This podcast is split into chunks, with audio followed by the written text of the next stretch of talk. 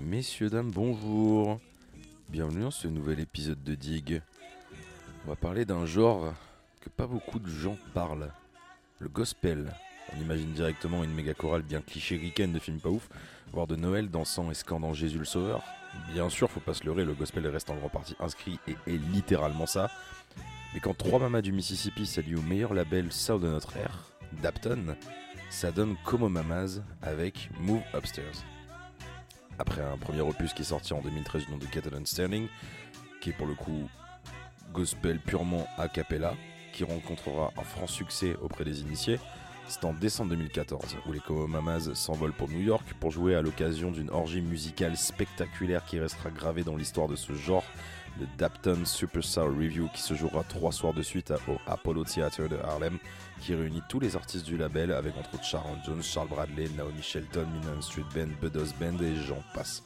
Ne voulant pas moquer l'occasion d'enregistrer ces massieuses chanteuses au coffre inégalable au studio Dapton, Boscoman, le patron, réserve une session d'enregistrement de quelques jours après le spectacle histoire de refaire descendre les émotions avant. Cette fois, cependant, elles seront accompagnées par The Glory First Band, composé des meilleurs musiciens qui officiaient pour Dapton au moment, mais toujours aujourd'hui. Je sais pas pourquoi j'allais dire à l'époque.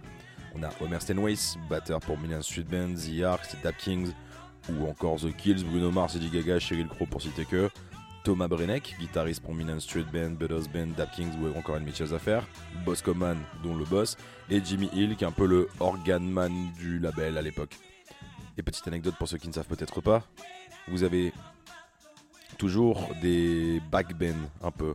Par exemple, Sharon Jones est crédité avec les Dap Kings, euh, Lee Fields avec The Expressions ou Charles Bradley avec Million Street Band. Eh ben, les Dap Kings ont comproduit un album légendaire qui n'est rien d'autre que Back to Black d'Amy Winehouse. Donc, ouais, les gars, c'est vraiment pas des peintres quoi.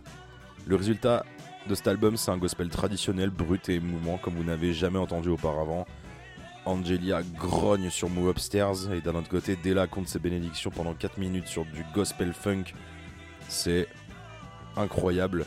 J'enregistre ce podcast en dimanche, c'est parfait pour le dimanche matin, ensoleillé, bonne vibe. Ça remplace la messe, ou pas, mais ça peut. Sur ce, je vous dis Amen et à dans deux jours. Ciao les potes.